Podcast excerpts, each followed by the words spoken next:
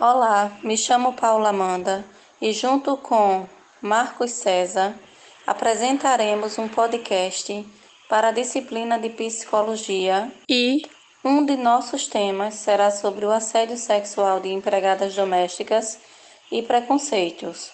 Hoje, para isto, chamamos o convidado e também advogado Maurício Eduardo de Vasconcelos Feijó para responder a seguinte pergunta: Devido ao trabalho isolado, as domésticas são mais vulneráveis ao assédio sexual e, por sua vez, o medo de retaliação, perda do emprego e o medo de não ser levada a sério impede grande parte das denúncias. Em sua visão, o que pode ser feito neste âmbito para evitar tais receios por parte dos trabalhadores e o que é assédio sexual? Primeiro preciso agradecê-los pelo convite. Sinto-me feliz em poder debater essa temática. É importante a gente levar essa reflexão para mais pessoas. Dessa forma, é possível encontrar meios cada vez melhores no combate a esse tipo de comportamento. O que é assédio sexual? Então, o Código Penal brasileiro tipifica o assédio sexual como crime, podendo o assediador sofrer uma pena de detenção de 1 um até 2 anos. Essa previsão está no artigo 216, que traz a seguinte redação: Constranger alguém com o intuito de obter vantagem ou favorecimento sexual, prevalecendo-se o agente da sua condição de superior hierárquico ou ascendência inerentes ao exercício de emprego, cargo ou função. É um delito que se consuma, portanto, independente da vítima ter se submetido à proposta. Para sua configuração, basta um mero constrangimento. Né? Se a gente pegar essa situação dentro da seara trabalhista, o assédio sexual tem um contorno ainda mais amplo. É inaceitável que o empregador, por mais que não pratique, ele permita que alguém é, pratique ou mantenha ambiente de trabalho hostil e ameaçador sobre a ótica sexual. O assédio sexual pode ser praticado por qualquer das partes, é conduta faltosa que dá ensejo a justa causa ou despedida indireta. Qual a diferença de assédio e contorno sexual? O assédio nos conduz à ideia de convites ou investidas, normalmente reiteradas. Já o, o contorno sexual é todo ato que limite a sexualidade da vítima. Dessa forma, teremos quatro requisitos necessários à caracterização do assédio sexual dentro do ambiente de trabalho. O primeiro é que existe o assediador e o assediado. O segundo é a conduta de natureza sexual. O terceiro, que a conduta do assediador tenha sido repelida pelo assediado, ou seja, que o assediado deixe claro que não está compactuando com o tipo de comportamento. E a quarta, o quarto requisito, é a reiteração da conduta, ou seja, a conduta tem que ser reiterada. O que vem sendo feito para evitar esse tipo de comportamento na sociedade e, em especial, nas relações trabalhistas? O poder público a todo momento lança campanha para educar a população e conscientizar as pessoas. Além disso, a própria Lei Maria da Penha pode ser utilizada no caso do empregado doméstico. Esta lei deve ser aplicada no espaço de convívio permanente de pessoas, com ou sem vínculo familiar, inclusive as esporadicamente agregadas, no caso, o empregado doméstico, que é a temática que vocês estão trazendo aqui, que vocês estão analisando. Em 3 de setembro de 2020, o Superior Tribunal de Justiça admitiu a aplicação da Lei Maria da Penha numa situação de violência sexual contra uma empregada doméstica em Goiás. O neto da patroa havia cometido o abuso. Dessa forma, a gente já tem casos, a gente já tem jurisprudências e precedentes onde se aplica a Lei Maria da Penha para o caso de assédio sexual dentro de residências né, com empregados domésticos, né, que é a temática que a gente está analisando. É através dessas decisões judiciais e das campanhas educativas e de conscientização que esse tipo de comportamento vem diminuindo.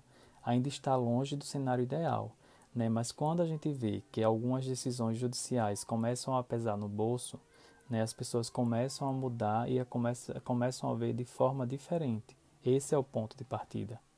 Quais os mecanismos disponíveis à denúncia do assédio sexual entre os trabalhadores domésticos?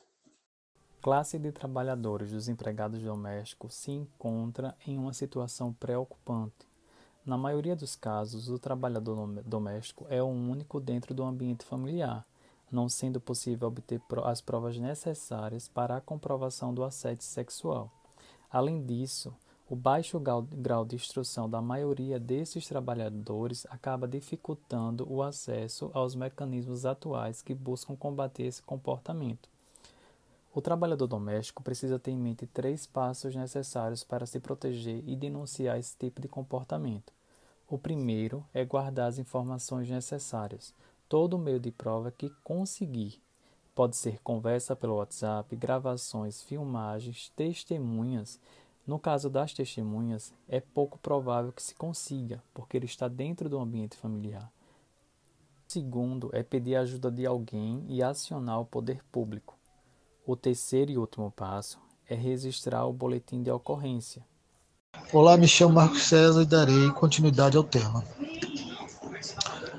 Hoje falarei sobre o tema empregada domésticas e preconceitos. Para isso chamamos a convidada e também a advogada Ana Kilza Patriota para responder a seguinte pergunta. Sabemos que a empregada doméstica possui grande carga de preconceito, seja por raça, gênero ou classe social. Em sua visão, qual delas é a mais comum e quais atitudes poderiam, poderiam amenizar tais aversões? No interesse de responder quais dos preconceitos é mais comum contra as empregadas domésticas e, em minha visão, quais atitudes poderiam amenizar este preconceito, apresento a seguinte reflexão. Entendo que a existência do preconceito destinado à categoria de trabalhadores domésticos ocorrido no seio das relações humanas e por uma questão relativa à segregação sócio-histórica é um preconceito é uma questão relativa à classe social. E este preconceito, em minha visão, é o mais comum. Ele antecede ao preconceito da raça, ou mesmo o preconceito do gênero. O preconceito em razão da classe social é estrutural, é eminentemente vinculado à desvalorização do serviço doméstico e vinculado ao menosprezo aos direitos do trabalhador doméstico que desenvolve as suas atividades em um âmbito familiar para uma atividade sem fins lucrativos e servindo a todos de uma mesma família. E nisto há um ápice. E que ápice seria esse? Pelo não reconhecimento de status social a este serviço de todos os trabalhadores em atividades domésticas. É, portanto, um preconceito de classe social, arraigado na cultura da maioria dos empregadores domésticos, que viu avançar vagarosamente a conquista de direitos sociais e humanos, desde a libertação dos escravos, desde a proibição da servidão humana. Porque, nestas formas de serviço, houve a imposição durante décadas de prestação de atividade de serviços domésticos no âmbito familiar, apenas em troca de moradia e de alimentação. Certamente que, em decorrência disso, todos os trabalhadores domésticos não tiveram oportunidade de qualificação, nem condições sociais e econômicas para qualificar-se. Eles não podiam manter-se fora do trabalho doméstico. Qual a realidade da categoria dos empregados domésticos no Brasil? É que ela é composta, em sua grande maioria, por mulheres, e dentre estas por mulheres negras de baixa escolaridade e oriunda de famílias pobres. A distinção preconceituosa que desvaloriza o trabalho doméstico em comparação aos demais trabalhadores tem exemplo na legislação que rege a atividade dos trabalhadores urbanos, dos trabalhadores rurais e, distintamente, a atividade de trabalhadores domésticos no Brasil. Disto o que temos é que, em relação à legislação vigente no Brasil, a Constituição de 1988 excluiu os empregados domésticos do benefício de uma jornada máxima de trabalho semanal. O reconhecimento desta limitação de jornada apenas foi evidenciado com a vigência da emenda constitucional número 72 e apenas em 2013. Então e adiante, a Lei Complementar 150 de 2015, para finalizar uma gama de direitos reconhecidos aos trabalhadores domésticos. Disto então, entendo que, como medida própria para implicar na redução do preconceito de classe social, o cumprimento do programa antidemocrático, que vem anunciado desde o preâmbulo da Constituição Federal de 88, apenas pode ser concretizado nos objetivos que estão previstos no artigo 3 da Constituição Federal, em sendo possível efetivar políticas públicas inclusivas e protetivas verdadeiramente aos direitos trabalhistas que são assegurados aos empregados domésticos. Me fale sobre as conquistas. As conquistas vieram tardiamente, de forma sofrida, e bem assim entendo que esteja sendo a conscientização dos direitos e dos deveres que obrigam aos empregadores domésticos. É evidente também que sempre em momentos de crise a categoria de trabalhadores domésticos fica cada vez mais empobrecida. O que nos convida a sempre que possível implementarmos medidas de fomento na construção de uma consciência de classe, que vem sendo difundido através de diversos estudos e, ultimamente, de maneira brilhante, pelo movimento de mulheres negras, que são em sua grande maioria, a classe trabalhadora doméstica no Brasil. Vamos relatar agora alguns eventos né, de violências a empregadas domésticas exibido pelo SBT News em 3 de setembro de 2021, onde o circuito interno de câmeras registraram o momento em que a babá se jogou de um prédio em Salvador porque era espancada e humilhada pela ex-patroa. O vídeo viralizou o mundo, onde mostrava cenas fortes de agressão, e a doméstica só conseguiu escapar porque pulou do terceiro andar do prédio de luxo. Reportagem exibida pelo SBT Brasília em 2 de nove de 2021. Um homem de 52 anos, na condição de patrão, dopou e estrupou uma mulher que era sua empregada doméstica e caso ela viesse denunciá-lo, ele ameaçou de morte e expor os vídeos que gravou. Esse caso tenebroso aconteceu em Samambaia.